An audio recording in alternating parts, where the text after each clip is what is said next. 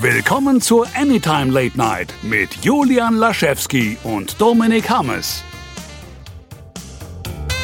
Ja, ein herzliches Hallo da draußen an die lieben Hörerinnen und Hörern und willkommen bei der 23. Ausgabe der Anytime Late Night. Mit dabei ist wie immer die erotischste Stimme Deutschlands, Dominik Hammes. Hallo. und das ist übrigens Dominik Hammes Schwester. Nee, meine Schwester ist älter als ich. Meine Schwester redet immer so. Hallo, ich bin die Brunhilde. Na bitte, jetzt aber. Und ich bin natürlich auch dabei, der Julian. Hallo. Und hi. Hi. Und wir haben heute wieder ein äh, Potpourri der Themen für euch vorbereitet. Von Film mhm. bis Serie und sogar ein Videospielausflug wird es heute geben. Aber mhm. nicht zwingend ähm, was, was äh, die Rezensionsseite davon angeht, sondern ich möchte auf die Story eines Videospiels eingehen. Aber das können wir auch gleich machen. Erstmal, ja. erstmal finden wir uns jetzt ein, quatschen. Es gab diesmal sehr viel kleine Sachen, die mir ziemlich am Arsch vorbeigegangen sind, um mal ehrlich zu sein. Ähm, und obwohl diese Franchise mir relativ egal ist, würde ich sagen, wir fangen damit an, weil es die kürzeste Meldung ist. Äh, Power Rangers. Wir fanden ja alle den Film gar nicht mal so schlecht, den Reboot. Ähm, aber es ist jetzt sehr, sehr unwahrscheinlich, dass irgendwie die groß angesagten Pläne von wir machen sechs Filme äh, umgesetzt werden, da in China das Einspielergebnis vom Eröffnungswochenende dann doch eher beschaulich war mit äh, 1, irgendwas Millionen Dollar, was für ein Land wie China jetzt nicht so groß und nicht so viel ist. Ähm, Guardians of the Galaxy 2 hat irgendwie 46 Millionen oder so gemacht an, dem, an seinem Startwochenende. Und da werden die Stimmen dann doch etwas leiser, sage ich mal. Ähm, aber ich glaube, da wird man schon irgendwas Neues von sehen. Nur ich, ob man jetzt den alten Plan weiterverfolgt, ist fraglich. Ja. Ich denke, mehr kann man dazu auch nicht sagen. Ich, ich muss sagen, ich fände schade, ähm, ich mag, was sie da aufgebaut haben. Sie haben ja auch quasi schon äh, an, was heißt nicht angekündigt, aber sie haben ja schon mehr oder weniger angemerkt, was in den nächsten Filmen drankommen könnte. Ganz klar die Einführung von Tommy Oliver, das macht ja Sinn. Dann das mit den Zero-Kristallen, dass man da auch eine andere, äh, andere Verwandlung und Rüstung sehen könnte. Und ich weiß nicht warum, ich muss die ganze Zeit in mich, in mich reinkichern, dass man so ernst über Power Rangers reden kann. Ja, dass man ja, so, mein Gott. Ja, mal schauen, was dann so drankommen könnte. Ne? Also ich meine, damals, als sie die Sio-Kristalle gefunden und sich verwandelt haben, boah, das war schon, also äh, hätte ein Emmy verdient. Nee, ganz und gar nicht, aber ähm, ja, aber es ist ein großes Universum, deswegen kann man immer über die Details reden, klar. Und damit sind wir schon aber, durch mit der Ja, aber ich wollte gerade sagen, wo wir gerade bei Filmen sind, hm? die jetzt, wo wir nicht so, hm, ähm, selbes gilt ja für den kommenden Justice League Film. Wir beide haben, glaube ich, schon oft genug verkündet, dass wir da so gar keinen, gar keinen Glauben mehr dran haben, dass Zack Snyder wirklich was auf die Beine stellen könnte, bei dem, bei dem man sagt, ja, Zack, das hast du toll gemacht. Und es gab dann eine ähm, ja, News, möchte ich mal in Anführungszeichen setzen, letzte Woche, die mir tatsächlich auch tierisch am Arsch vorbeigegangen ist.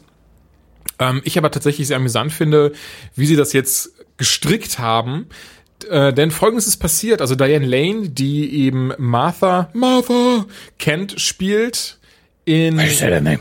Genau. Äh, Martha Kent spielt in Batman wie Superman und in Man of Steel. War bei der äh, Watch What Happens Live with Andy Cohen After Show zu Gast. Nie gesehen, kenne ich tatsächlich gar nicht. Und dort können aber dann eben Zuschauer Fragen an die anwesenden Gäste stellen. Und sie wurde gefragt, hey, Diane, Diane, äh, ne, hier, ne, hey, sag doch mal, du. kannst du uns irgendwas zu Justice League verraten, was noch nicht bekannt ist? Und glaubst du, der Film oder glauben Sie, der Film wird besser als die Avengers? Und darauf hatte sie einfach nur drei Worte, no and no. Also nein und nein, gefolgt von ähm, short but honest, I hate to disappoint. Und jetzt, wie gesagt, das war so okay, ganz ehrlich, äh, Jeremy Irons hat damals auch schon gesagt, ja, ihm war klar, dass Batman wie Superman jetzt nicht so das geile Ding wird und so ein Kram. Von, so lass den Leuten noch ihre Ehrlichkeit. Finde ich tatsächlich sehr erfrischend sowas, anstatt dass man das immer, ne, anstatt dass man am Ende dann wie Ben Affleck da einfach traurig rumsitzt in einem Interview und sagt, yeah, it was such a great experience. ähm, ja, aber jetzt wurde halt dann ein Statement released von ihrem äh, Publizisten, auf, ich weiß gar nicht, ob es auf Anraten von Warner passiert ist oder, oder, oder. Auf jeden Fall war nötig, dieses, äh, dieses Statement anscheinend rauszubringen. Und da wurde gesagt, Diane meinte, sie möchte nicht enttäuschen im Hinblick darauf, dass sie nichts zu Justice League sagen kann und das andere Nein bezog sich eben auf den Film Avengers, dass sie den gar nicht gesehen hätte. Tatsächlich freut sie sich sehr auf ihre Rolle als Martha Kent, diese also erneut übernommen zu haben und äh, weiß schon, dass man sich auf Justice League definitiv freuen kann, denn das wird ein toller Film. es war so, ah, okay, na klar. Es war so, so, so, so, so, so macht Trump das, glaube ich, auch wenn irgendwie irgendwas über ihn gesagt oder irgendwas äh, ist, was ihm nicht so gefällt, dann so, ja, eigentlich, ne, ist es ja alleine diese, ganz ehrlich, ich finde es so krass, es ist ja kein politischer Podcast und keine Sorge, ich werde nicht weit ausschweifen, aber ich finde es so lustig, dass, dass man wirklich als Außenstehender beobachten kann, wie er je, das ist ne, einer der mächtigsten Männer auf der Welt, einer der reichsten Männer auf der Welt. Aber wenn er jemanden feuert, muss er dreimal sagen, danke, dass du mir äh, immer wieder bestätigt hast, dass ich nicht untersucht werde, also dass ne, dass äh, I'm not investigated äh, ne, wegen Russia Gedöns oder auch wenn er auf irgendwelchen Rallyes war oder sonstiges oder jetzt auch wo er am Wochenende auch so, ein, so eine Rede in so einem Stand abgehalten hat und sein erstes Wort waren einfach wow, so viele Leute habe ich gehört, waren hier noch nie drin für irgendjemanden, für mich schon. Wie krass narzisstisch dieser Typ sein muss, ist der Hammer. Punkt. Wie gesagt, ich will gar nicht politisch werden. Ich finde es so sehr interessant, jemand, der, der diese Rolle hat und so viel Geld hat und so viele Frauen schon den Schritt gefasst hat, trotzdem so narzisstisch sein muss. Also das kann einem eigentlich nur leid tun, wenn wir ehrlich sind. Ja. ich bin bei, bei, bei, nee, ich bin nicht eingeschlafen. Bei Trump bin ich äh, entweder auch in Rage oder äh, ich, ich hänge einfach da und denke so, wann ist es vorbei, wann ist es vorbei. Ich bin mal und, gespannt, ne, was so Impeachment und heute bin angeht. Ich, Heute bin ich mehr so, wann ist es vorbei? Ich, ich habe keine Kraft mehr. Und ähm, morgen werde ich wieder austicken und am liebsten seine, seine Frisur an die nächste Wand nageln wollen. Ähm, es gibt ein wunderschönes Bild. Ich weiß gerade nicht, wovon es Ich glaube, es ist von der New York Times, wenn ich nichts Falsches sagen. Vielleicht hast du es auch gesehen. Es wird auf Twitter sehr häufig geteilt. Ähm, ich guck mal, das mit den Zeitungen meinst, es war tatsächlich eine deutsche Zeitung. Nee, das meine ich nicht. Es ist und zwar ähm, äh, Roswell, Nevada, 1947. Ah, und dann hast du so ein Alien, was abge, äh, abgeschleppt wird und rechts daneben so, so einen kleinen, nackten Trump mit so orangenem Gesicht und so, wie er so abhaut und so, uh, und die Bildungsschrift ist, you fools, it's getting away. Und das habe ich mir bisher täglich anschauen können, jedes Mal laut gelacht. Oh, der Tag läuft nicht so. Wo war dieser Cartoon? Ja, wirklich, ich finde den Cartoon so gut. You fools, it's getting away. Und alleine, wie Trump man darauf aussieht und so, also wirklich wunderschön. Aber genug von ihm. Ich glaube, wir haben mit, das haben wir schon viel, viel zu viel Zeit ihm jetzt gewidmet. Das hat auf jeden Fall Diane Lane gesagt, was theoretisch scheißegal ist. Ich mag aber sehr diesen Fallout, wo jetzt einfach ihr Publizist sagen musste, nein, Schadensbegrenzung. Sie meinte, sie hätte den Film nicht gesehen. Klar, genauso, genauso versteht man es. Gerade wenn man das Video anschaut, genauso kommt es rüber. Sie meint nicht, äh, dass der Film schlechter wird als Justice League, äh, als Avengers. Du bist dran. Sehr schön. Äh, kommen wir zu einem Film, in den ich überhaupt keine keine emotionale Investition habe sozusagen. Ähm, und zwar der x-te Reboot, auch wenn es kein Reboot ist, der Mumie. Ich sage deswegen, dass es kein Reboot ist, weil das Einzige, was der neue Mumienfilm gemeinsam haben wird mit dem alten, von dem, was ich von meiner Warte aus sehe, ist eine Sequenz, wo man wieder dieses Gesicht im, im Sandsturm sieht. Ähm, und das ist ja auch das Einzige, was man so vom Alten noch in Erinnerung hat, außer dass Brandon Fraser mitgespielt hat. Ähm, ich fand die immer relativ belanglos. Die haben so ein bisschen die, die Lücke gefüllt, die äh, wegen mangels Indiana Jones eben immer da ist irgendwo. Aber die fand ich nie super. Die waren okay. Und äh, deswegen tut mir das jetzt auch nicht in der Seele weh, dass dieser Film ganz anders ist. Ich weiß noch nicht mal, ob die, ob irgendeine Figur übernommen wird letztlich. Äh, denn man versucht ja hier seitens, äh, wir müssen gerade gucken, ob das Warner ist. Ich bin mir schon gar nicht mehr sicher, was hier die Produktionsfirma ist.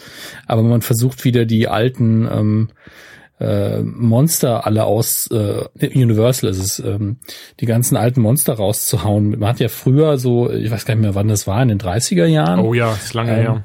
Diese ganzen Monsterfilme gemacht mit Die Mumie, der Werwolf, Dracula, äh, etc. etc. Frankenstein und ähm, hat das eben so aufgebaut wie eben letztlich die Avengers heute, ne? dass man Stück für Stück Einzelfilme gemacht hat und dann einen wirklich einen großen Monsterfilm Und dann haben äh, gab es noch äh, die Marx Brothers treffen die die ganzen Monster, also da haben sie sich auch noch selber verarscht. Aber äh, das versucht man jetzt in ernsthaft mehr in diesem Marvel-Stil oder zumindest von strukturell gesehen in diesem Marvel-Stil neu zu machen. Die Mumie soll der erste Teil davon sein, wie es aussieht. Also eigentlich sollte der, der Dracula-Film vor kurzem schon der erste Teil sein, glaube ich.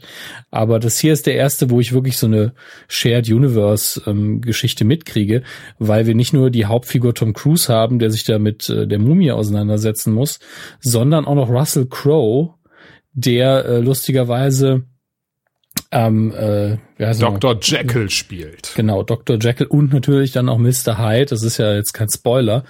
Uh, und das Ganze hat einen ganz krassen, also es gibt so ein Video, was sie rausgehauen haben, wo auch ein bisschen hinter die Kulissen geblickt wird.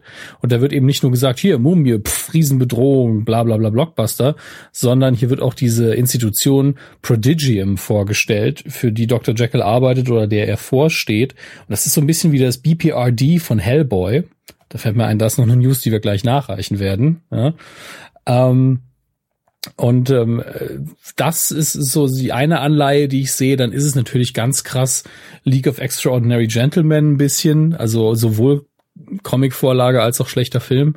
Äh, und sieht gar nicht mal scheiße aus, da bin ich ehrlich. Ich mag, äh, ich mag Russell Crowe auf der Leinwand gerne, auch Tom Cruise ist immer noch so, dass ich sage, ey, er nervt mich jetzt auf der Leinwand nicht mit Scientology, also geht es alles noch irgendwie.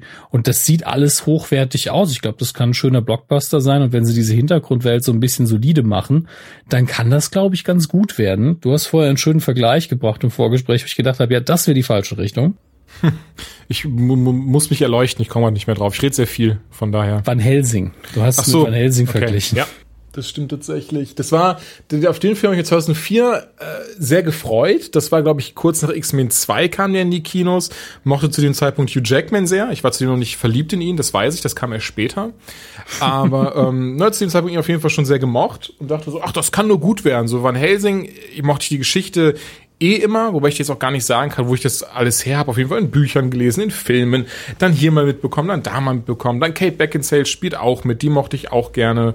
Allen voran natürlich in dem Alter, weil sie gut aussah und äh, aussieht, Ausrufezeichen. Und ja, dementsprechend Film damals im Kino sehen, war so, oh, der ist ja cool, ist ja super gemacht und dieses und jenes und boah, ich freue mich schön nochmal zu sehen. Und war dann irgendwie, als ich nochmal auf DVD dann gesehen habe, war dann so, hm, irgendwie ist der gar nicht so gut, der Film. das war auf jeden Fall der erste nee, überhaupt nicht, das ist richtig scheiße. Ja, leider schon. Ähm, war auf jeden Fall der erste Versuch von Universal, dieses Ganze daraus so ein äh, Expanded Universe zu machen. Da war der Wolf, äh, Wolfmensch dabei, da war Frankenstein dabei, dann war da äh, Dracula natürlich dabei. Das war ja auch der, der Hauptantagonist des Films, gegen den Van Helsing am Ende kämpfen musste. Und da kam dann so eine, da gab es diese ganz komische Wendung mit Gabriel und Religion und Scheiße. Auf jeden Fall war das eben der erste Versuch von denen, der kläglich gescheitert ist und jetzt versuchen sie es auf jeden Fall nochmal. Ne? Die ganzen, so da mit diesem Film fängt es jetzt an und dann geht's weiter. Tom Cruise gegen, gegen das Swamp Monster, Tom Cruise gegen, äh, gut, ich habe keine Ahnung, ob immer Tom Cruise dabei ist, aber. Ich glaube nicht. Also das, also es kann natürlich sein, dass Tom Cruise äh, hier quasi seine Mission Impossible Rolle nochmal übernimmt, nur in einer ganz anderen Welt. Ähm, aber ich fände ganz nett und auch logisch, weil Tom Cruise nun mal sehr viel Geld kostet, wenn man ihn jetzt nicht immer als Hauptfigur für jeden der Filme hätte, sondern vielleicht Russell Crowe in seiner Rolle so als Mentorfigur immer dabei hat. Und ähm, Tom Cruise kann ja dann gerne nochmal beim bei dem Avengers-Film dann quasi dabei sein. Ähm, wir werden sehen, was sie draus machen und ob es Spaß macht. Das ist ja das Wichtigste für uns. Äh, und äh, ja, da bleiben wir gespannt. Und ich würde sagen, dann machen wir gerade schnell die Hellboy News, bevor wir sie wieder vergessen. Ähm, wir hatten hier ja schon mal über diese, über den Tweet von, ich glaube, Mike Manolia war's oder oder ähm, Dingenskirchen, äh, Benith, nicht Benicio, Guillermo del Toro geredet, wo es hieß, äh, es ist absolut sicher, dass es keinen dritten Hellboy gibt. Da haben wir ja schon gesagt, ja, absolut sicher ist es ja nur, wenn schon Reboot geplant ist. Und äh, jetzt hat sich herausgestellt, dass genau das stimmt. Ähm, es soll ein Reboot geben. In der Hauptrolle möchte man, muss ich gerade schauen. Ja, der Name fällt auch nicht. Also auf jeden Fall der Sheriff aus Stranger Things. Und wo hat er genau. denn zuletzt noch mitgespielt, wo ich dann dachte, ah, David Harbour heißt er. Genau, ich habe letztes Jahr noch einen Film auch jetzt noch gesehen. Der Film war aber nicht so knorke. Kannst du mal nachschauen. Ähm, er sieht auf jeden Fall es sieht jedenfalls äh, Ron Perlman schon ähnlich genug und auch Hellboy dementsprechend ähnlich genug, um äh, jetzt als Hellboy durchzugehen. Also wenn man jetzt mal rein visuell ausgeht, er ist groß, er hat die Gesichtszüge ähm, und er ist auch kein schlechter Darsteller. Also das stört mich überhaupt nicht. Ich meine, wir können uns ja eh nicht dagegen wehren, ob es ein Reboot gibt oder nicht. Warum soll ich da als Krieg anfangen? Es gibt zwei Hellboy-Filme, äh, die ich beide storymäßig nicht perfekt finde, aber von der Optik, von der, vom Schauspiel her und der Regie super. Also da hat man den, die Figur eben perfekt getroffen. Ob man das nochmal wiederholen kann, ist fragwürdig. Äh, aber mich stört es nicht. Ich krieg halt mehr Hellboy statt weniger, aber ich krieg halt einen anderen. Also mittlerweile bin ich da sehr abgehärtet. Ähm, Jetzt muss ich äh, mal kurz schauen. Ach, das, der, um ganz kurz mal hier einzuhaken, das definitiv, das stimme ich dir schon zu. Es ist jetzt auch nicht so, dass ich gesagt habe, was? Das ist Blasphemie. Wir brauchen Ron Perlman und Guillermo del Toro wieder. Ich finde es trotzdem schade, dass, dass man zumindest nach außen wirkt es ja so, dass, dass die beiden gar keine Chance hatten, dass man direkt sagte, nee, nee, also wir müssen, wir müssen da jetzt einen anderen Weg einschlagen. Das, das können wir gar nicht machen. Wir können keinen dritten Teil mit euch machen. Aber dementsprechend bin ich trotzdem jetzt nicht, nicht irgendwie direkt auf Verteidigungsseite und sage, ja, aber das, das kann nur scheiße werden, wenn, wenn das ein Reboot ist. Glaube ich gar nicht. Im Gegenteil. Also ich kann mir gut vorstellen, dass sie daraus was sehr Gutes machen. Insbesondere da sie ja gesagt haben, sie möchten quasi die Brutalität des Comics auch äh, einfangen, die den vorherigen Teil nicht der Fall war. Und ganz ehrlich, für Brutalität bin ich immer zu haben, wenn es äh, ästhetisch inszeniert ist. Also ich, nicht dieses nicht dieses Slasher-mäßige aus Horrorfilmen oder sowas. Also du spielst jetzt drauf an, dass es das R-Rating halt genau. geben soll. Genau, genau. Ja, das ist ja bei Comic-Verfilmungen immer noch selten, wobei man in den letzten Jahren ja gesehen hat, spätestens mit Deadpool, das kann sich lohnen. Einfach zu sagen, wir machen ein R-Rating und sind dafür ein bisschen äh, härter. Aber ich gucke mal gerade beim neuen Regisseur nochmal in die Biografie oder die Filmografie. Das ist Neil Marshall. Und das ist so ein bisschen verwirrend, denn der ist auch noch relativ neu. Er hat tatsächlich bei äh, sehr viel TV hinter der Kamera oder hin, auf dem Regiestuhl gesessen, nämlich bei Game of Thrones, bei Constantine, bei Hannibal und ähm, hat sehr, ähm, also sehr alt, Quatsch. Er hat 2002 Dog Soldiers gemacht, 2005 The Descent, und 2008 Doomsday. Dafür ist er recht bekannt, aber ich habe keinen davon gesehen. Doomsday hört sich bekannt an. Habe ich, glaube ich, damals geguckt. Ich muss mal kurz schauen damit ich nichts Falsches erzähle, aber ich glaube, den habe ich damals gesehen. Ach, dann schau nach. Dafür sind wir ja bekannt, dass wir gut vorbereitet sind. Und ähm, okay, natürlich kriege ich, krieg ich jetzt gerade ganz viele Bilder von Doomsday aus dem Superman-Comic. Ich erinnere mich auch an das Poster, aber ich glaube, ich habe ihn nicht gesehen. Was soll man machen? Äh, Ach, der. Hat, aber, nee, den habe ich nicht gesehen. Okay. er hat aber noch sehr, sehr viele andere Titel, die gerade in Pre-Production sind oder in, sogar am Drehen sind. er hat eine Episode von Westworld jetzt ähm, gedreht, die ist wahrscheinlich schon raus. Dann hier Paul Richards Almanac auch TV wieder. Lost in Space kriegt anscheinend ein Reboot, bei dem er ähm, mit dabei ist als Regisseur. Aber Regisseur ist eben immer so eine Sache. Dann haben wir The Last Voyage of the Demeter ähm, wer den Namen Demeter noch im Kopf hat, der weiß, das ist das Schiff, mit dem äh, eigentlich Dracula, oder? Es ist, ich glaube, es ist die, dieses Schiff, mit dem Dracula nach England gekommen ist. Ja, das kann sein. Wenn ich mich nicht komplett, ja, genau, das ist es auch, steht ja auch wieder in der Inhaltsangabe. Und ähm, ja, erzählt quasi die Geschichte der Crew auf dem auf dem Schiff. Finde ich sehr schön als Idee, muss ich ganz ehrlich sagen. Ja. Ähm, da wurde nämlich immer nur, die sind in die Story rein und da waren sie schon tot. Also da kann man durchaus noch was mitmachen. Dann Skull Island, Blood of the Kong ist bisher angekündigt und danach kommt erst Hellboy. So ist aktuell die Reihenfolge. Das heißt, der Mann hat viel zu tun. Ähm, hoffen wir, dass es, äh, dass er das Projekt gut umsetzt. Denn wie gesagt, was sollen wir denn dagegen tun? Ne? Also damit ist es gegessen. Damit ist es einfach gegessen. So sehr ich äh, Ron Perlman, also das alte Team einfach noch mal gern gesehen hätte, ähm, es ist einfach vorbei und ich habe mich damit abgefunden. Was können wir dagegen unternehmen? Keine Ahnung. Habt ihr da draußen Ideen? Hoffentlich nichts, was nur vom illegal ist. Aber schickt uns doch gerne mal eine E-Mail. Wir gucken uns alles an. Nee, Quatsch. Wie gesagt, ich, ich habe eine Petition angeklickt im Internet. Ja, sehr gut. Ich habe unterschrieben und gefällt mir geklickt. Jetzt kriegt keiner mehr AIDS. Yay! Ähm, nun gut. Ich wollte tatsächlich auch heute noch über einen, anderen Film reden, bei dem ich denke, dass jetzt vielleicht so langsam mal eine Zeit wäre, entweder ein Reboot rauszumachen oder, oder es ruhen zu lassen. Aber ich darf leider nicht sagen, was es ist. Ich kann nur sagen, es ist einer der Filme, die bald ins Kino kommen. Also ich kann noch nicht drüber reden. Bald in der nächsten Folge, Anytime dann auf jeden Fall. Ins Kino kommt bald King Arthur, Alien Covenant, äh, der Neufute Karibik, Baywatch, Wonder Woman. Einen von den fünf habe ich auf jeden Fall gesehen. Ähm, mhm. Okay, ich, ich habe mehr als einen von den, na egal. Auf jeden Fall war leider, war leider etwas enttäuscht. Dazu aber ein andermal mehr. Ich habe schon zu viel gesagt. Bin uns gespannt auf Wonder ja, Woman tatsächlich. oh ja, okay, das war nicht Wonder Woman. Ich freue mich auch ganz krass auf deine Baywatch-Besprechung jetzt. ähm, Wonder Woman bin ich ja gespannt drauf tatsächlich. Also bisher gab es noch keine ähm, Pressvorführung oder sowas. Gespannt übrigens, ich möchte, bevor das jetzt jemand falsch versteht, ich habe keine Erwartung an den Film. Ich habe keine Hoffnung in mhm. den Film, aber ich bin trotzdem gespannt, wie sehr sie es eigentlich abfacken werden. Nein, ich bin tatsächlich gespannt, ob es vielleicht doch besser wird oder ähm, noch schlechter oder einfach weiterhin stagniert. Ich tippe leider tatsächlich auf Letzteres, dass es weiterhin nichts ist, wo man irgendwo vom sagt, wow, das haben sie ja super gemacht. Auf der anderen Seite, ich finde, das Problem ist gerade sehr krass bei den Marvel-Filmen der Fall. Ähm, Thor Ragnarok wird zeigen, da scheinen wir schon andere Richtung mit einzuschlagen und auch dann der nächstes Jahr erscheinende Infinity War wird ähm, hoffentlich ein bisschen anders. Aber das war, also ich will jetzt gar nicht so weit ausschweifen, das war schon. Weil richtig freue ich mich dieses Jahr, wenn es ums Kino geht, natürlich auf Ende des Jahres. Aber das ist jetzt keine, keine große Überraschung. Da kommt nämlich der neue Star Trek-Film raus. Ja, und die erste Folge Pastewka Staffel 8 läuft in verschiedenen diversen Kinos. Man kann sich das mit äh, Bastian Pastewka anschauen. Wie schon damals die siebte Staffel. Aber man kann jeden, in, jeder darf das, jeder kann das mit Pastewka gucken. Der kommt dann zu dir nach Hause und dann geht er ins Kino. Ja, so in die Richtung. Er wartet halt im Kino auf dich. Super das Service.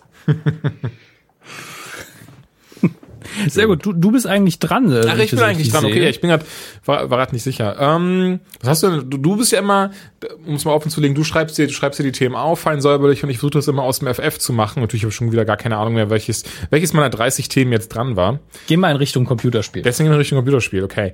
Und zwar habe ich heute mein Muster zu Injustice 2 bekommen. Der Nachfolger von, ich weiß jetzt alles sehr überraschend, Injustice 1, das 2013 erschien. Und keine Sorge, das wird jetzt hier keine Rezension, das ist jetzt hier kein, keine, kein, kein Ausflug in, in Richtung Rumblepack oder sowas. Und viel eher mich auf die Geschichte eingehen, bei der ich sicher war, dass sie dieses Mal von anderen Autoren ist. Denn die äh, Geschichte vom ersten Injustice ist eben aus der Feder von vier Autoren, ähm, deren Namen ich jetzt mal außen vor lasse, die sagt, wird, wird keinem was sagen, die auf jeden Fall bisher immer dafür äh, für die Mortal Kombat Spiele zuständig waren, die eben die Geschichte Ach so, ihr seht nicht, wie ich es gerade in Anführungszeichen setze, ne? Die eben die Geschichte zu den Mortal Kombat Spielen geschrieben haben und das merkt man auch in Justice 1. Klar, ich möchte jetzt nicht irgendwie sagen, äh, so ja, Comics, die sind eigentlich alle äh, Shakespeare, äh, Shakespeare-Lyrics und so, natürlich nicht. aber man merkt halt trotzdem, das war so, so, ja, ging nicht wirklich in die Comic-Richtung und war mehr so dieses, warum haust du mir auf die Fresse? Weil ich dich auf einmal hasse, deswegen. Und das war, hm, okay, gut, passt. War eben Beat'em Up, da war die, die Story jetzt nicht so wichtig, aber in Justice 2, muss ich sagen, scheinen sie sich, zumindest zwei von ihnen, das sind jetzt sind nicht tatsächlich, es ist, also es gibt einen Hauptschreiber dieses Mal, tatsächlich auch derjenige, der die Mortal Kombat äh, Sachen damals geschrieben hat und John Greenberg, ähm, hat, hat eben noch ein bisschen was hinzugesteuert, der, der Herr. Auf jeden Fall entweder merkt man, dass sie Einfluss haben durch die Comics, weil ich weiß, ich glaube, Tom, oh Gott, jetzt will ich, ich will egal. Auf jeden Fall, der auch die Injustice Comics schreibt, hat, soweit ich weiß, auch ein bisschen Input hier gehabt. Die Injustice Comics sind tatsächlich sehr gut angekommen. Besser als die Story vom Spiel. Dementsprechend merkt man das hier aber auch. Das hat man schon beim ersten Trailer gemerkt, der sehr stimmig gemacht war. Da haben wir drüber gequatscht gehabt in einer der letzten Ausgaben. Und hier die Story gefällt mir bisher sehr, sehr gut. Also A, weil sie nochmal so ein bisschen versucht, das neu zu erzählen, das Ganze. Also sie öffnet damit, dass wir Kara Zor-El sehen, die auf dem Planeten Krypton ist, der vom Brainiac angegriffen wird und dort eben flüchten muss auf die Erde, wo sie aber eben in der Zeit, in der Timeline ankommt, in der Superman zum Diktator wurde und von Batman äh, weggesperrt wurde. Und von da öffnet sich halt immer mehr Story, immer mehr Spiel. Dann haben wir Flash und Reverse Flash gegeneinander antreten. Dann haben wir so, dann sind da, da siehst du mir auch so ein Schild wie zum Beispiel The Cat Grand Show, was halt eine Anspielung auf Supergirl ist. Dann mag ich sehr, dass hier diese Interaktionen stattfinden, die es ähm, im ersten Teil oder auch so ein Beat'em Ups meines Erachtens nicht gibt. Also du hast ja immer, dass die Leute irgendwie, wie nennen wir das, Smack Talk machen. Mhm. Aber ähm, hier ist so wirklich, dass es darauf ange, äh, äh, angepasst ist, auf die einzelnen Charaktere. Zum Beispiel, wenn, wenn Batman auf Robin treffen, die eben Spoiler in, in Justice-Spielen auf gegen, gegengesetzten Seiten ähm, stehen, sagt zum Beispiel äh, Robin, übrigens Damien hier. Ähm, Damien Wayne sagt dann eben äh, zu Batman, zu Batman, ich glaube irgendwie, you never accepted me as your son. Und, und dann sagt Batman halt zu ihm so, My, I, I only had one son and he died. Sowas eben. Das finde ich halt, ich finde das sehr, sehr cool gemacht. Aber was das Schöne daran ist, die tatsächlich ähm, fügen sie auch Comic-Zitate ein und so ein Kram. Ähm, was ich, was ich sehr, sehr cool finde, haben auch Verweise durch Flash und Reverse vielleicht so ein bisschen auf die Serien. Ähm, zumindest möchte ich das denken, so kommt es rüber. Und das wird schon kalkuliert sein zumindest. Ja, das denke ich auch. Wie gesagt, allein dieses The Cat Grand Show und ne, andere äh, andere Hinweise auch auch ich finde auch die, die Charaktere ähm, wie, wie Kara oder so, haben schon so ein bisschen so einen leichten Touch aus der Serie. Ich bin mir auch sehr sicher, dass wir noch Kostüme in die Richtung sehen werden, wie auch im ersten Justice-Teil. Zu der Zeit gab es tatsächlich nur die Arrow-Serie, hat ja auch Stephen Amell dann Green Arrow, beziehungsweise eine, eine Kostümvariante, die eben aus der Serie kommt, synchronisiert. Deswegen habe ich hier sehr große Hoffnung, dass wir hier aber tatsächlich dann ähm, ne, Grant Gustin als Flash sehen werden, dass wir nochmal äh, Stephen Amell sehen werden, dass wir aber auch Katie Cassidy als Black Canary sehen werden und so weiter und so fort. Ähm, ja, ich denke, so viel dazu. Die volle Rezension wird es natürlich in Roundback zum Spiel geben. Also die volle, die überhaupt eine Rezension zum Spiel. Ich wollte wirklich nur kurz auf die Geschichte eingehen, wie nah sie teilweise in den Comics ist und wie viel Wert sie dieses Mal darauf legt, auch eben nicht so eine, so eine typische Batman gegen Superman, wer wird gewinnen, wie zum Beispiel der Film, ähm, zu erzählen, sondern viel eher breit gefächerter das Ganze zu gestalten und ich denke auch Menschen, die mit dem mit den Comics nicht viel anfangen oder die halt nicht gelesen haben, äh, einen viel leichteren äh, Einstieg zu gewähren und wirklich super viele Charaktere reinbringen. Das ist echt cool gemacht. Dementsprechend äh, Injustice 2 zieht's euch rein. ich sehe gerade so ein so ein Meinungskasten mit deinem Gesicht und Daumen nach oben. Julian sagt, zieht's euch rein. Zieht's. das könnte der Bravo stehen, würde ich sagen. Ja, die Bravo Screen Fun gibt's ja nicht mehr. Schade. Ist eingestellt. Sehr gut, sehr gut. Dann haben wir jeweils sogar nur noch ähm, ein Thema, bevor wir zu unserem obligatorischen CW-Talk kommen.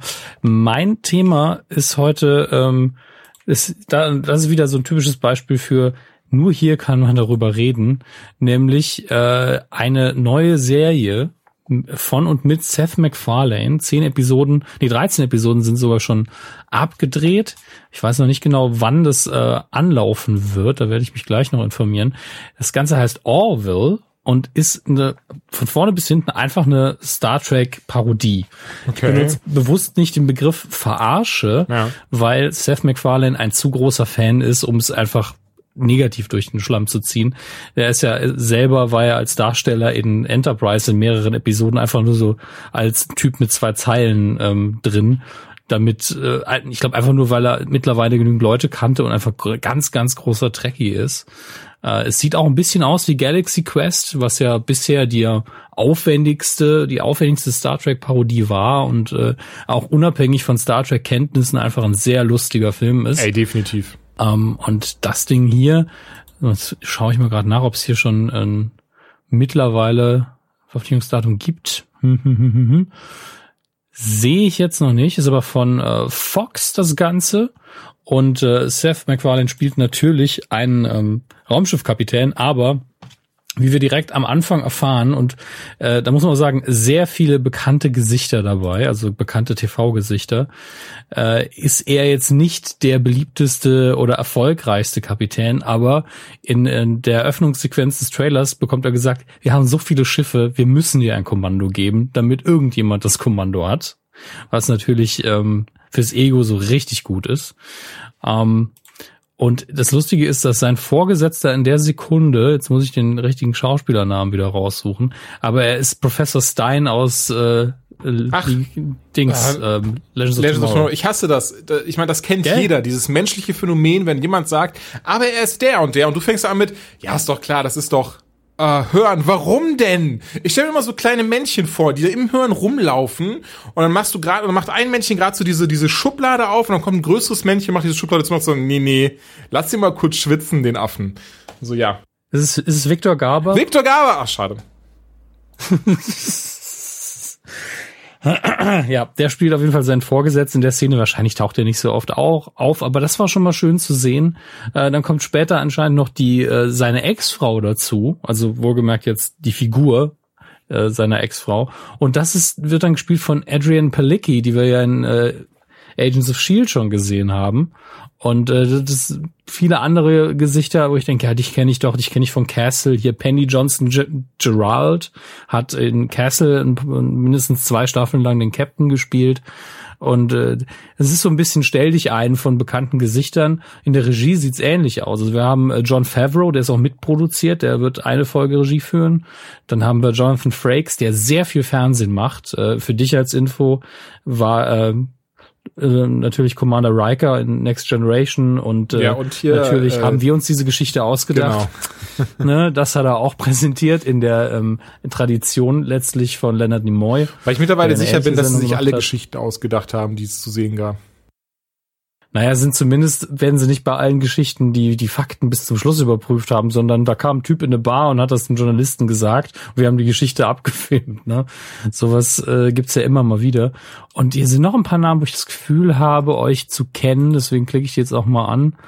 Ja, okay, also du bist einfach nur Ewigkeiten äh, ein Veteran, Fernsehveteran und äh, das ist ja, das ist ja krass. Robert Duncan McNeil ist, ja genau, der, der hat Tom Paris gespielt in Voyager.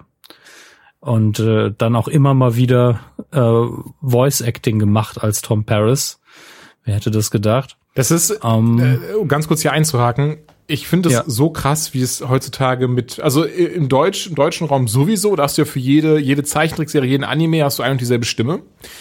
Aber ähm, mhm hier zum Beispiel ja, Supergirl. Für alle Rollen. Ja, Supergirl in Injustice 2 war ich auch so, ey, die Stimme kenne ich doch irgendwoher, das macht mich wahnsinnig. So Laura Bailey, ah, okay, klicke ich an, 400 Synchronrollen, darunter in den letzten 20 Videospielen immer die Hauptrolle gesprochen. Von daher, ah, okay, daher kenne ich die Stimme wahrscheinlich, weil ich das alles gespielt habe.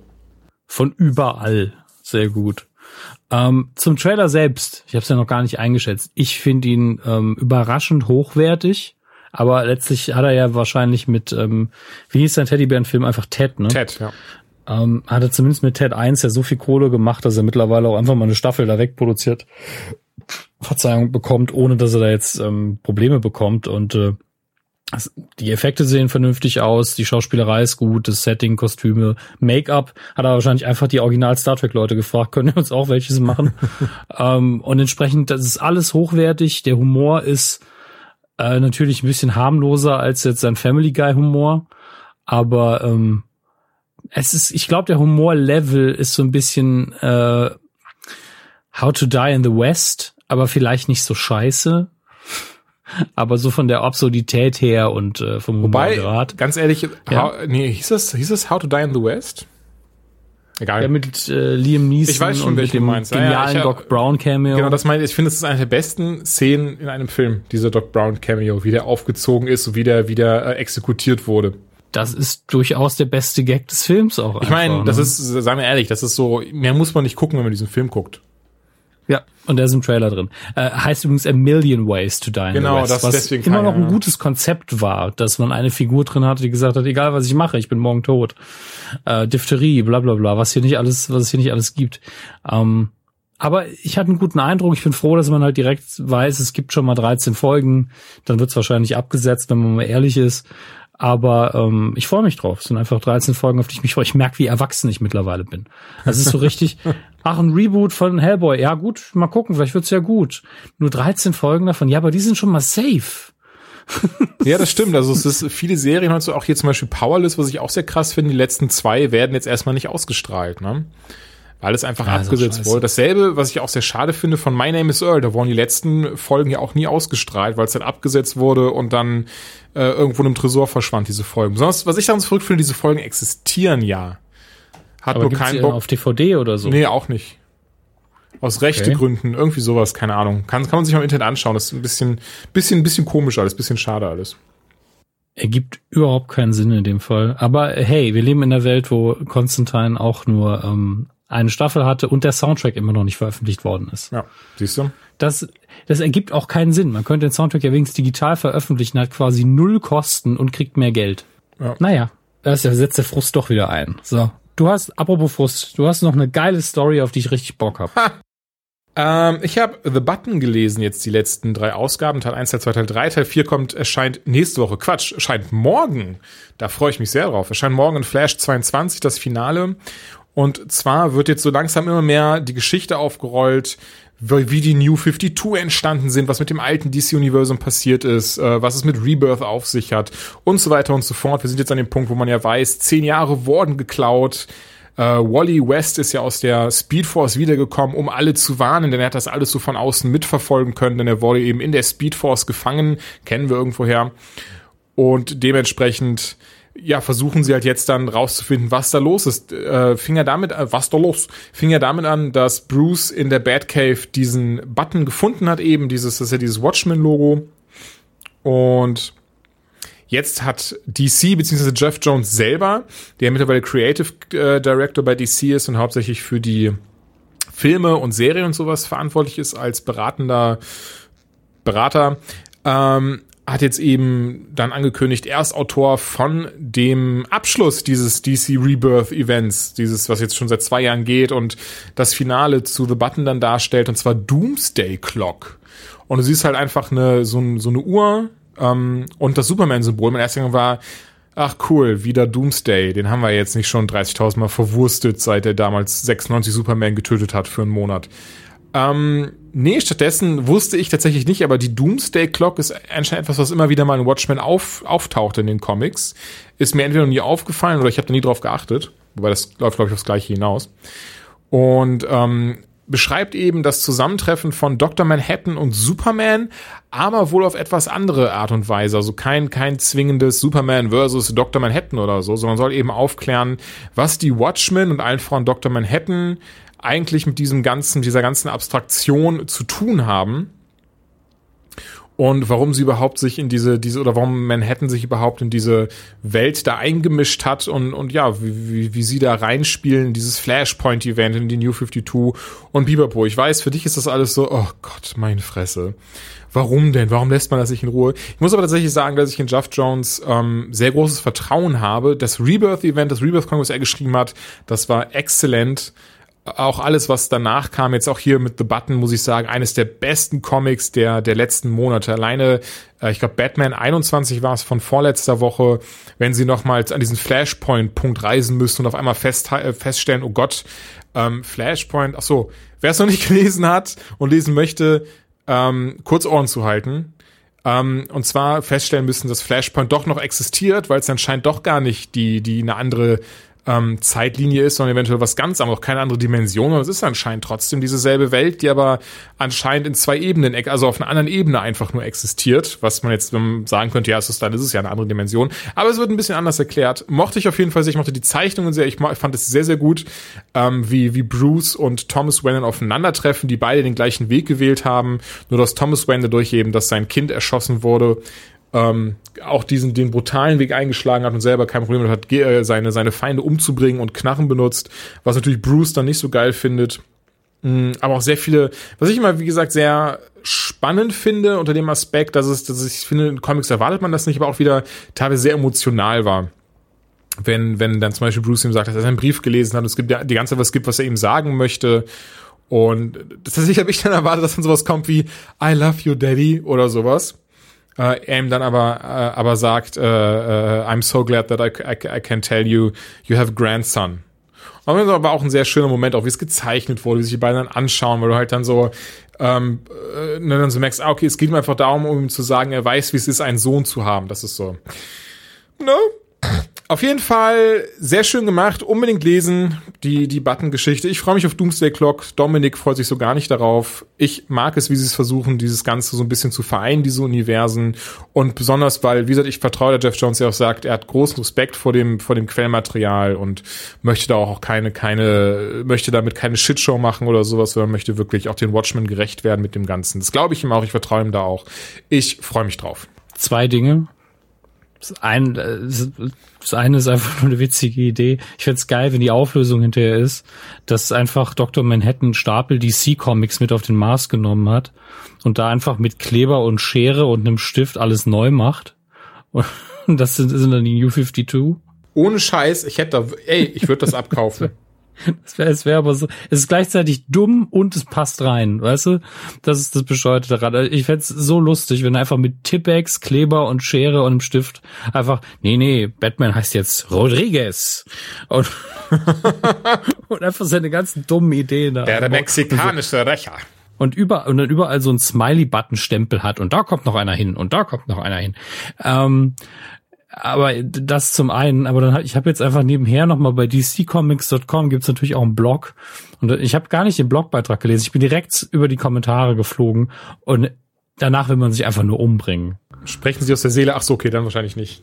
Nee, äh, es ist alles dabei an Meinungsrichtungen und es ist einfach dieser Level an, es gibt eigentlich nur Leute, die null Ahnung von Comics haben und Leute, die jedes Detail erklären können. Und die antworten einander. Ich würde sagen, wir sind, wir sind da so dazwischen. Ja, ja, wir sind absolut dazwischen, weil diejenigen, die hier Ahnung haben, sind krasse DC-Fanboys und fangen dann oft an mit so, ah, du hast ganz offensichtlich noch nicht die erste Ausgabe dieses Runs gelesen. Da wird eindeutig, weißt du, so Mansplaining als Comic-Nerd. Ja. Das ist sehr lustig. Da gibt es nämlich ein sehr cooles Bild, das kommt immer wieder im Internet auf. Ich weiß nicht, ob du das kennst. Ähm, ich kenne die Figur da drauf, deswegen finde ich das so lustig. Und zwar ist das so ein Ding, was halt so, ein, so eine Meme, eine Meme ist. Ähm, Mem, Meme? Wie würdest, wie würdest du es aussprechen? Meme. Meme, okay, Meme. gut. Weil ich schon mal, irgendwer hat mich mal kurz nee, es heißt Mem oder äh, egal. Meme. Und zwar siehst du halt dann ähm, einfach eine, eine, eine Frau drauf, die eben Joker, sich als Joker verkleidet hat, aber mit so einem Steampunk-Hut in Anführungszeichen und so einem langen Mantel und so ein Kram. Und wer sich halt ein bisschen mit Batman-Comics aus, äh, auskennt, der weiß, das ist halt Duella Dent, so quasi die weibliche Joker Red, die jetzt in den, in den neuen Comics als, als Jokers Tochter sich ausgibt und auch total durchgeknallt ist. Auf jeden Fall äh, steht auf dieser Meme eben von wegen, äh, irgendwie Genderband Joker disguised as Willy Wonka with Steampunk Hat. Congratulations, you made trying too hard into an art form. Und wo er dann wirklich aber die Kommentare ihn einfach zerreißen und auch so sagen, well, great, uh, mansplaining, uh, und, und ne, von wegen, mhm. wow. Das, also wirklich, aber sowas muss ich sagen, finde ich schön. Also A, weil es, ganz ehrlich, weil selbst wenn es das nicht wäre, ist doch super, dass Leute so viel Fantasie haben und so viel Arbeit sich machen, für sowas, sowas zu, zu, ähm, sowas zu basteln und dann sowas auch zu präsentieren. So mal davon ab, dass ich dafür nicht die, ähm, nicht die Muße hätte, sowas zu bauen, auch die handwerklichen Fähigkeiten leider nicht besitze, weiß ich nicht, würde ich mich auch nicht zwingend trauen, so ein Kostüm anzuziehen. Nicht mal unter dem Aspekt, wenn mir sowas unangenehm oder peinlich wäre, aber einfach, weil ich denke, ich könnte, ich könnte sowas wirklich nicht cool rüberbringen. dafür bin ich zu uncool. Ähm, und dann versucht irgendein Affe dir im Internet zu sagen, dass das irgendwie nicht, nicht, nicht toll sei oder äh, du irgendwie ähm, zu, zu, zu krass versuchen würdest aufzufallen damit. Ja, und lass die Leute doch. Und zudem, wie gesagt, es war tatsächlich duelladent. Finde ich auf jeden Fall sehr schön. Justice served. Sehr, sehr gut. Damit haben wir The Button natürlich auch bearbeitet. Gott sei Dank. Und uns bleibt nur noch der Talk über die halbnackten Männer, die gar nicht so oft halbnackt sind in letzter Zeit. Stimmt. Weißt du auch tatsächlich, wenn wir ehrlich sind, ist eigentlich nur Stephen Amell, der ja vorher Model war, ne? Bei Stephen Amell hat man sehr viel Wert drauf gelegt, aber mir ging es ja im Allgemeinen um CW. Ja. Und da waren es ja auch die Supernatural Boys in verschiedenen Staffeln. Stimmt, ja, hat ja, man klar. auch gesagt, Stimmt. wir müssen mal zeigen, dass Sam mittlerweile Brustmuskeln hat wie ein Eber. Deswegen macht er jetzt mal einen Klimmzug. ähm, und natürlich gibt's auch Serien, die wir nicht geguckt haben. Ich weiß gar nicht, was da noch läuft. Vampire Diaries. Ja, und ich glaube, wird da nicht in meiner Vorstellung und das ist seltsam, denn ich habe nie eine Folge gesehen, weil mit der Vorstellung hätte müsste ich eigentlich sagen, ja, gucke ich doch mal rein. Gibt's da nur Vampirsex die ganze Zeit? Trotzdem nie eine Folge gesehen. Das deckt ja mit meiner Vorstellung tatsächlich. Vielleicht habe ich Angst zu realisieren, dass es nicht stimmt und deswegen gucke ich es nicht. Ich weiß es nicht. Nun gut. Ja, tatsächlich wollte ich gerade noch was dazu sagen, aber dann, dann sind wir sind wir zu Vampirsex gekommen, jetzt bin ich da irgendwie hängen geblieben. drauf hängen geblieben. So brauchst du dir 15 Minuten Pause. Nö, ach, so meine ich das gar nicht. War nur ganz kurz. War nur ganz kurz woanders mit, mit den Gedanken. Ähm, nicht schlimm, vielleicht fällt es mir gleich wieder ein. Aber ja, wir sind wieder bei CW angekommen. Letzte Woche die Folge, ganz kurz zu Flash, können wir mal so bequatschen was wir eh machen, aber ich meinte, bevor ich, bevor ich, bevor wir mit den Theorien wieder loslegen, ähm, hat mir ja. tatsächlich sehr gut gefallen. Gehen wir kurz drauf ein, was passiert ist, bevor, bevor wir interpretieren, weil ich bin mir gerade auch nicht mehr ganz die sicher. Folge die hieß Folge Cause and Effect, also Ursache ja, genau. und Wirkung im Deutschen. Und die, die, die Scooby Gang, nee, Quatsch, das war bei Buffy, ähm, die Team Flash. Team Flash hatte eben die Idee, einfach Flashs Gedanken, also Barry Allens äh, Gedanken äh, zu nicht Das Gedanken, Langzeitgedächtnis Dankeschön, seine Erinnerung, nicht seine Gedanken, seine Erinnerung einzuschränken, dass er sich an die nächsten Dinge, die passieren wird, nicht erinnert, wo, wodurch dann Savita einfach auch nicht mehr wüsste, was sie eben vorhaben und was passiert. Wenn, Du hast ja noch gar nicht einen Happy Dance gemacht, weil wir recht hatten. Stimmt, wir hatten übrigens recht. Auf jeden Fall. auf jeden Fall, das Ding ist nur einfach, ich will will jetzt gar nicht, weil ich fand die Folge sehr gut, aber ganz, wenn wir kurz drüber nachdenken, macht das einfach alles keinen Sinn, was sie da versucht haben, so oder so. Ähm, Finde find ich nicht. Findest du nicht? Okay, dann reden wir gleich drüber. Ganz kurz noch die Folge zu Ende. So, das machen sie. Was passiert? Ähm, leider sorgen sie dafür, dass einfach alle Erinnerungen von Barry ausgelöscht werden. Er kann sich dementsprechend nicht erinnern, dass er der Flash ist, wo er gerade ist. Wird ihm aber alles mit der Zeit wieder, also mit der Zeit wird alles in ganz kurzer Form wieder abgehandelt. Hier, Barry, wir sind die und die. Hier sind Fotos von uns. Hab uns lieb, hau nicht ab. Und fand ich tatsächlich sehr schön gemacht. Also einmal nur diesem Aspekt, weil es halt quasi zeigt, was wäre, wenn Barry seine ganzen Sorgen nicht hätte. Das mochte ich tatsächlich sehr, diesen Aspekt. Weil das tatsächlich, wenn wir ehrlich sind, ist das ja eigentlich schon so ein, den Wunsch, den viele von uns hegen, oder? Was wäre, wenn wir uns einfach über die Lasten der Welt, die auf uns jetzt sind, sei es jetzt, seien es finanzieller Herkunft, seien sie aber auch durch Krankheiten, seien sie dadurch, dass wir wissen, dass in, in, in der nahen Zukunft irgendwas Schlimmeres passieren wird, oder, oder, oder, ähm, ja, ne, wie viel leichter eigentlich das Leben, das Leben wäre, wenn wir uns nicht so viel Sorgen machen würden. Äh, einmal diesen Aspekt wird eben gezeigt und ähm, ja, einfach nochmal so eine sehr, einfach eine sehr lockere Folge im Vergleich zu dem, was in den, was in den letzten paar Folgen passiert ist. Du hast, glaube ich, sogar gesagt, erinnert so ein bisschen mehr so an Staffel 1 von der Art her, da stimme ich dir zu. Ähm, ging mir auch so. Und ich mochte, mochte es auf jeden Fall sehr, wie es einfach präsentiert und dargestellt wurde. Ja, also das fand ich halt schön. Es war wirklich dieses, ey, lasst uns mal wieder eine Staffel 1 Folge drehen, aber logisch. Also zumindest mit Staffel 1 Barry. Und äh, das hat super funktioniert. Er hatte auch wieder Spaß daran, Flash zu sein, weil es gerade erst entdeckt hat für sich. Ähm, ich äh, lass uns aber zu dem Plan kommen. Ich fand den gar nicht schlecht. Also es war ja, äh, man hätte das ja clever ausbauen können. Der eigentliche Plan war ja, wir blocken dein Gehirn davon, Langzeiterinnerungen bilden zu können. Ähm, ist, das ist ja quasi die Alternative zu, äh, wir sperren dich weg. Während wir uns ausdenken, wie wir das jetzt machen. Weil dann hätte man sagen können, okay, wir planen das Ganze jetzt so, dass es für Savitar alles normal aussieht, weil er sich einfach nicht erinnern würde, dass das Szenario genau das gleiche ist, aber wir haben Plan X und der wird dafür sorgen, dass im letzten Moment irgendwas anders, anderes passiert. Und er erinnert sich einfach nicht daran, was das sein wird und dann gewinnen wir.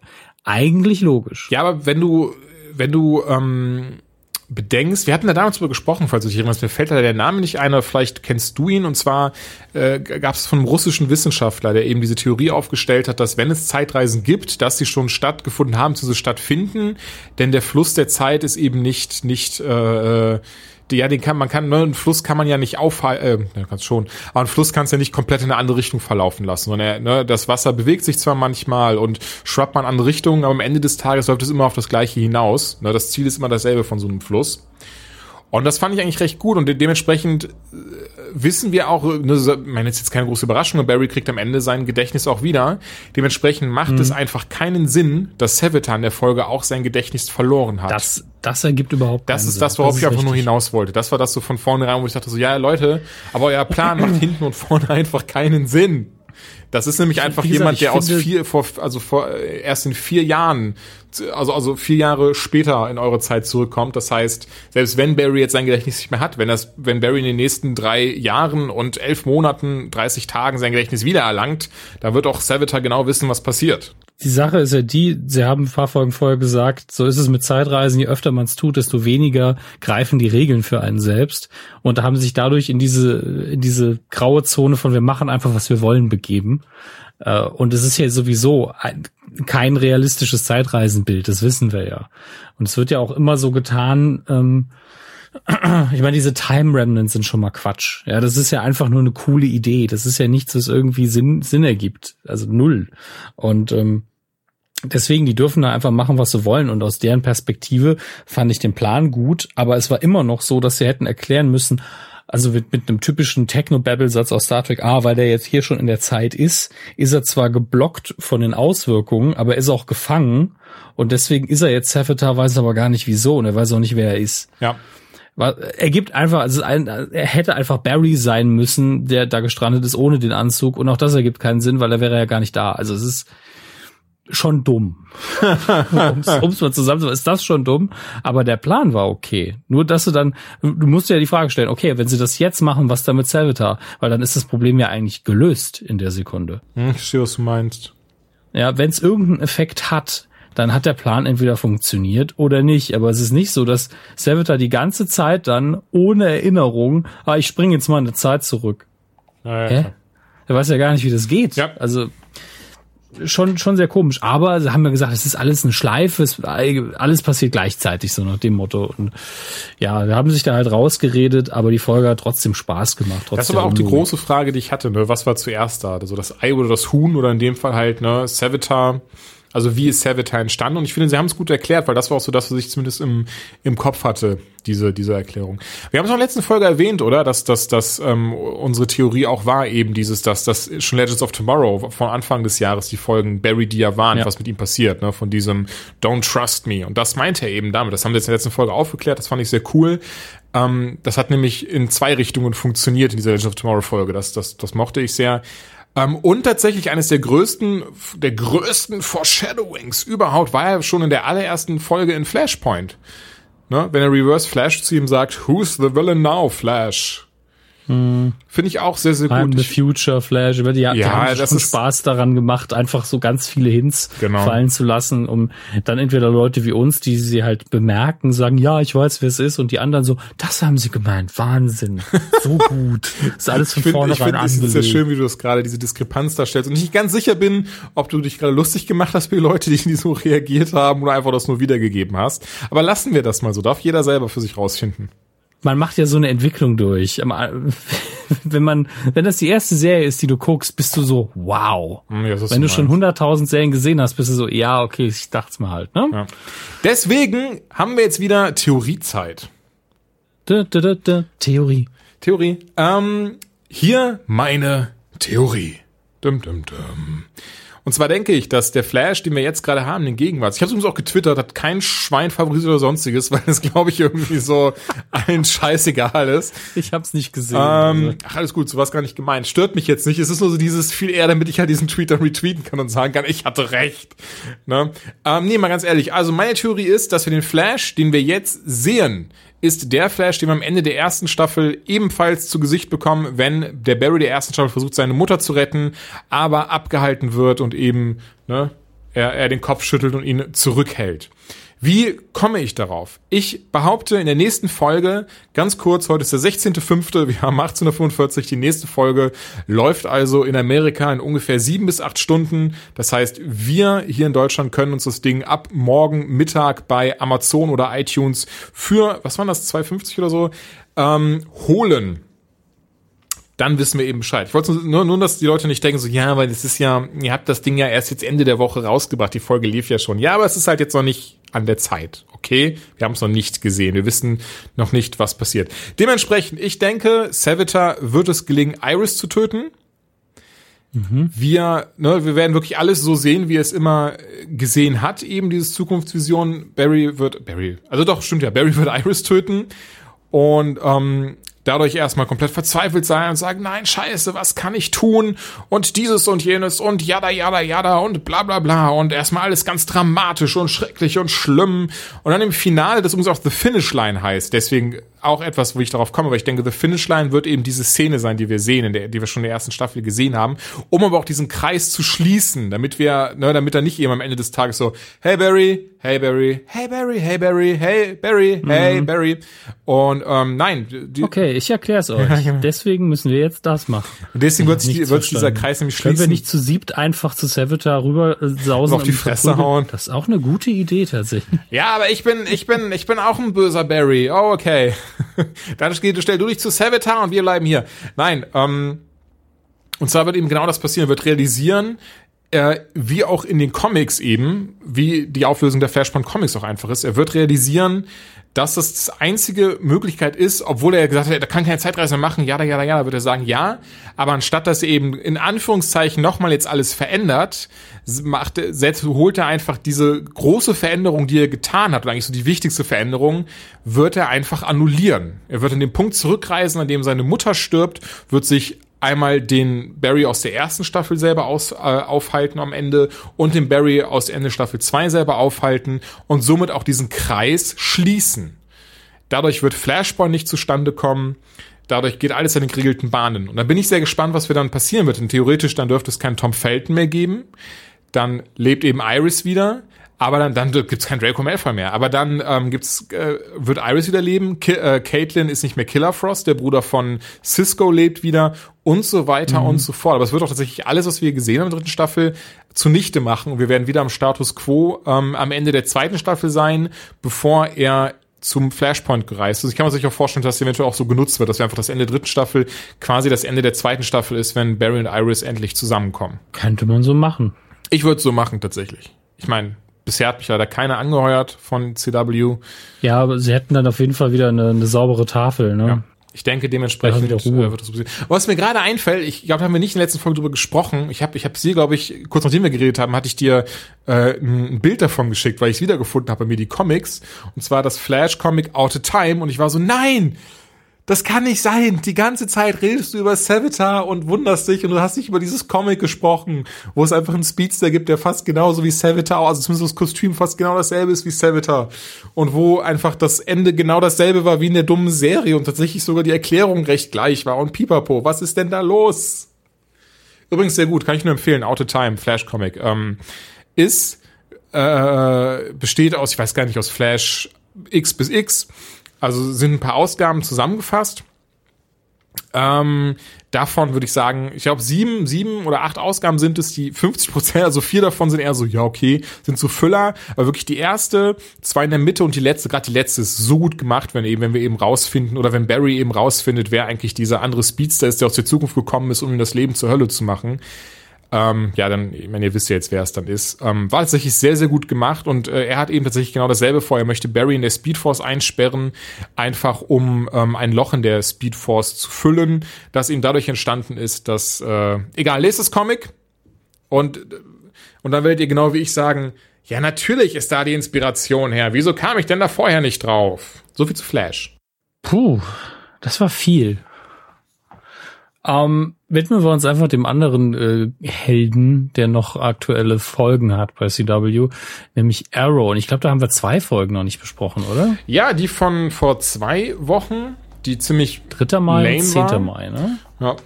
Und die von letzter Woche, ja. die hat mir besser gefallen. Ja, man muss sagen, äh, Underneath ist ja die Folge vom 3. Mai, wo äh, Felicity und, und Oliver im Keller eingesperrt sind. Man kann es nicht anders sagen.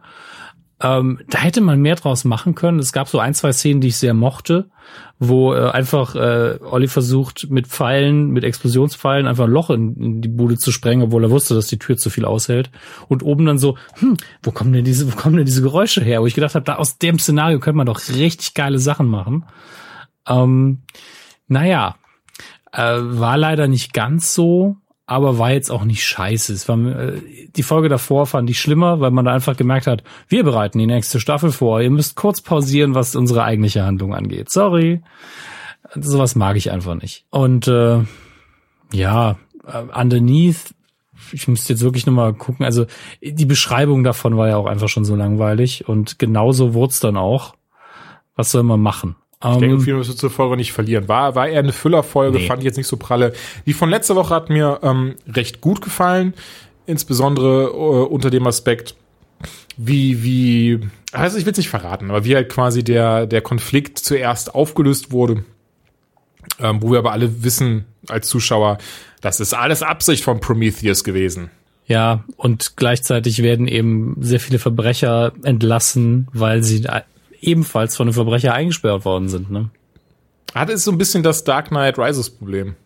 Ja. Nur auf der anderen Seite hat Bane die einfach befreit schon gut. Das macht nicht so viel Sinn, was ich gerade gesagt habe. Aber das, zumindest wenn man rausfinden würde, dass wer Harvey Dent in den Nolan-Filmen wirklich ist, dann müsste man die ganzen Verbrecher eben auch gehen lassen. Hier ist das derselbe Fall. Adrian Chase ist nicht, war gar nicht Adrian Chase und dementsprechend selber ein Verbrecher und hatte somit äh, nicht, kein nichts hatte Hand und Fuß und, dem, und äh, ähm, Verbrecher mussten eben gehen gelassen werden. Und dann wird halt noch ein, eine Leiche in einem Betonblock bei ihm ins Büro gebracht. Eigentlich mit einer meiner Lieblingsstellen, wie die Sicherheitsbeamten alle sagen, nein, Sir, wir haben noch nichts überprüft, der Bomb Squad ist unterwegs und der so, ja, gib mir jetzt das Brecheisen. Ich mach das jetzt auf. Das fand ich schon ganz Das ziemlich badass, ja. Ja, hätte hätt auch einfach die Serie enden können in der Sekunde. Und dann kommt Konstantin rein. wow, mate. That was bloody stupid. ähm, Wäre wirklich äh, ganz süß, wenn man mal ehrlich ist. Ja, aber im, im, Moment ist Arrow so, man hat das Gefühl, die letzten beiden Folgen können noch mal krass werden. Ich glaube zum Beispiel, dass Folge 22 Missing äh, der wirkliche Staffelabschluss wird, während äh, Lian Yu ähm, Ach nee, tatsächlich nicht. Ich lese gerade die Beschreibung von der letzten Folge, die ja Lian Yu heißt. Das wird, das liest sich sehr verwirrend. Ich will da gar nicht spoilen. Mhm. Aber ich habe gedacht, die würde vielleicht komplett auf der Insel nochmal spielen damit man end wir sind ja am Staffelende hier fertig mit den Rückblenden endlich. Und ich habe wirklich gedacht, dass wir vielleicht in der letzten Folge nur das abhandeln und die das eigentliche Staffelende in Folge 22 Missing kommt, aber anscheinend ist 23 auch nochmal so eine typische epische Schlacht, ähm, wie sie bei Arrow ganz oft am Staffelende steht. Ja. Und da habe ich jetzt schon Schiss vor, wenn ich mir das so durchlese. Okay. Wir dürfen auf jeden Fall gespannt sein. Ich denke, ähm, wir werden dann auch, ach so ist ja schon nächste Woche das Finale. Die nächste, wir werden auf jeden Fall dann ähm, insgesamt drüber sprechen. Wir haben tatsächlich auch Anfragen bekommen, ob wir nicht Bock hätten, mal so dann komplett die ganzen CW-Staffeln Revue passieren zu lassen mit unseren ähm, professionellem Einblick und Ausblick auf was er so kommen könnte und noch ein bisschen über die Theorien quatschen, die wir hatten und sowas. Habe ich nichts gegen so einen kleinen Rückblick. Du, Dominik? Nee, habe ich auch nicht. Äh, wir müssen allerdings auch noch äh, mit zwei anderen Serien für Patreon da weitermachen. Nämlich Supernatural haben wir die erste das Staffel stimmt, ja gemacht. Staffel gemacht. Dann Sherlock Staffel 1 Sherlock Staffel 2 äh, steht an. Weil ich jetzt gar nicht sicher bin, ob wir diesen Rückblick eventuell Patreon exklusiv machen sollten. Ähm, nicht zwingend, das, das hätte ich nicht mal drauf eingehen, weil ich habe tatsächlich letzten E-Mail bekommen, die so ein bisschen kritisch war. Ähm, warum, warum denn manche Dinge in der Paywall äh, versteckt werden würden, wenn sie doch auch gut den Podcast passen. Ähm, das liegt allen voran daran, dass ich finde, oder ich persönlich zumindest, ich denke, du würdest mir zustimmen, dass es, finde ich, nicht passt, wenn wir dann einfach nur eine Folge rausbringen, die nur ähm, über Arrow und Flash handelt, wo wir dann so einen Rückblick zum Beispiel tätigen, einfach weil nicht jeder von euch daran Interesse hat und weil auch manche tatsächlich sagen, die, die, die News-Segment am Anfang, das finde ich sehr geil und wenn wir so ein bisschen über Theorien quatschen, über Comics quatschen, aber das CW-Ding interessiert mich jetzt nicht so. Äh, mhm. Dementsprechend haben wir mit Patreon einfach eine super Plattform, wo wir sagen können, ja, da veröffentlichen wir einfach Folgen, die außerhalb dieser regulären ne, sowieso oder so kostenlosen Folgen eben passieren, aber mehr auf diese einzelnen Themen eingehen können, weil es eben nicht jeden interessiert und ne, sehr, sehr spezialisiert einfach ähm, ist und nicht so breit gefächert wie eine Folge. Ja, ich sehe es genauso. Also wenn man einfach so einseitige Themen macht, ich kenne das auch aus vielen anderen Produktionen, wenn man sich sehr spezialisiert auf eine Sache, dann hat man eben auch nur noch einen Teil des Publikums. Und äh, wir wollen jetzt euch auch nicht langweilen damit, weil dann habt ihr irgendwann auch keinen Bock mehr. Deswegen ist es dann lieber, äh, wenn ihr wirklich Bock drauf habt, ist es halt für die Patreon-Leute als Bonus drin. Und ähm, da wissen wir dann auch, die Leute, die es da anklicken, die wollen es auch wirklich hören. Genau das. Das ist halt der Punkt. Ähm, und äh, außerdem wollen wir die Anytime mal möglichst regelmäßig machen. Und bei dem Bonus-Content haben wir den Luxus, wir produzieren ein bisschen vor, es ist zeitunabhängig und äh, wir können da auch mal ein paar Wochen nichts machen, weil wir da halt nicht sagen, äh, wir wollen da möglichst zeitnah sein. Deswegen äh, wird es immer da stattfinden, schätze ich. Es sei denn, es gibt irgendwie einen besonderen aktuellen Anlass, dann kann man immer noch mal sagen, äh, wir werfen noch mal kurz einen Blick zurück. Ähm, ich würde noch gern kurz über Supernatural Wollte ich jetzt gerade fragen, weil ich hätte die Folge von letzter Woche noch nicht gesehen. Okay. Oh, jetzt bin ich doch, doch, ich bin in der richtigen Staffel. Ich brauche immer so ein bisschen die äh, Kurzzusammenfassung, weil das alles in meinem Kopf so ineinander blutet. Mhm, Was ist denn die letzte Folge, die du gesehen hast? Die letzte Folge, die ich gesehen habe, handelte davon, dass eben äh, eine Person das Zeitliche gesegnet hat und ähm, jetzt die Winchesters von allen Seiten quasi gejagt werden.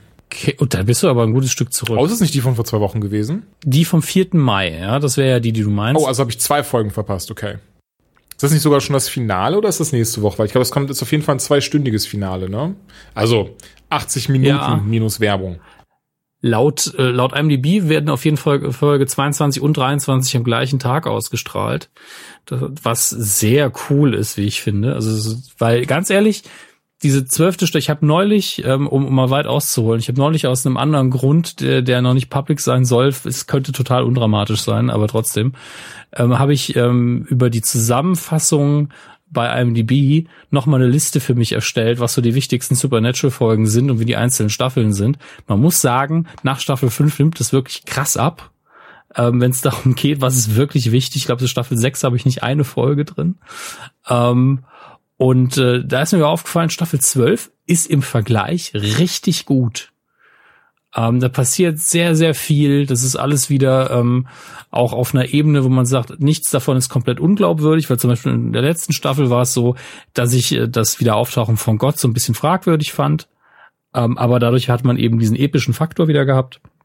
Und jetzt in Staffel 12 hat man naja, dadurch, dass Lucifer halt immer noch im Spiel ist, äh, einen epischen Faktor und man hat diese Men of Letters nochmal als Gegenspieler drin, gefällt mir alles sehr gut, weil es gleichzeitig bodenständig und episch ist, äh, ohne dass es zu viel Quatsch drin ist. Und äh, deswegen erstmal sehr cool und dann kann man immer nur hoffen, dass auch das Staffelfinale nicht enttäuscht. Aber dann einfach eine Doppelfolge rauszuhauen, klingt schon mal richtig gut und ähm, ja, ich, ich versuche jetzt mal rauszufinden, was Julian wirklich als letztes gesehen hat. Ähm, schreib mir bitte mal bei Skype, wer gestorben ist. Weil es ist ja, ja, immer mal, ne? Kann ja mal der und mal der sein. Ähm, weil wenn das ist die Person, an die ich jetzt denke, wirklich die letzte ist, die du mitbekommen hast, dann bist du ein gutes Stück zurück und nicht nur zwei Folgen. ich, ich liebe es, wie, wie du es umschrieben hast. Das müssen wir irgendwann mal wieder benutzen. Äh, sehr schön. Aber ähm, dann hast du noch nicht äh, den, äh, den aktuellen Stand mit, mit Dagon. Nee. Okay. Ähm, dann hast dann dann bist du echt mehrere Folgen zurück. Okay, okay. Also okay. es gab, ich sag mal so die die äh, hol ich am Wochenende alle nach. Ja, mach das bitte. Die vorletzte Folge ähm, Twigs and Twine and Tasha Baines vom 4. Mai, das war so eine typische Füllerfolge für Supernatural. Da ist nicht so viel passiert. Die hat eine eigene Geschichte erzählt, ähm, weil man einfach einen Fall von äh, Mary übernimmt. Ja und äh, da sind Figuren, die, die wir, glaube ich, schon kennengelernt haben, nämlich Hexen spielen da eine Rolle. Ist eine schöne Sache, aber das, was die, den Plot der Staffel angeht, passiert im Hintergrund in ein paar Nebenszenen ähm, mit, äh, wo, wo Mary wieder ein bisschen in den Vordergrund rückt, also die Mutter der Winchesters. Und die Folge danach, die jetzt die wirklich letzte ist, There's Something About Mary, handelt eben fast nur von der Mutter der Winchesters. Und äh, da in der Folge wird halt klar gemacht, wo die Reise hingeht im Staffelfinale. Da wird's richtig dramatisch und richtig hart. Mhm. Ähm, und wir sehen die Winchesters zum ersten Mal, ähm, naja, im direkten Vergleich mit den Men of Letters, sage ich mal. Oh, okay. Und äh, da wurde es schon dramatisch und deswegen, ich bin wirklich so, pff, bin richtig froh gerade, dass ich das jetzt festgestellt habe, dass das eine Doppelfolge wird, weil äh, ich hasse es, wenn wirklich so ein, so ein Finale ist und dann muss man noch mal eine Woche warten. Ja, das ist das, das Ding, weil das ist eigentlich immer so bei CW-Serien, dass das eigentlich mehr oder weniger immer Doppelfolgen sind, die letzten beiden.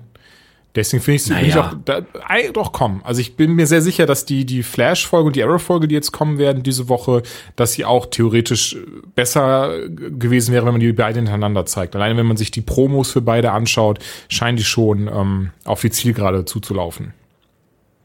Ja gut, das hoffen wir ja am Staffelende auch. Ne?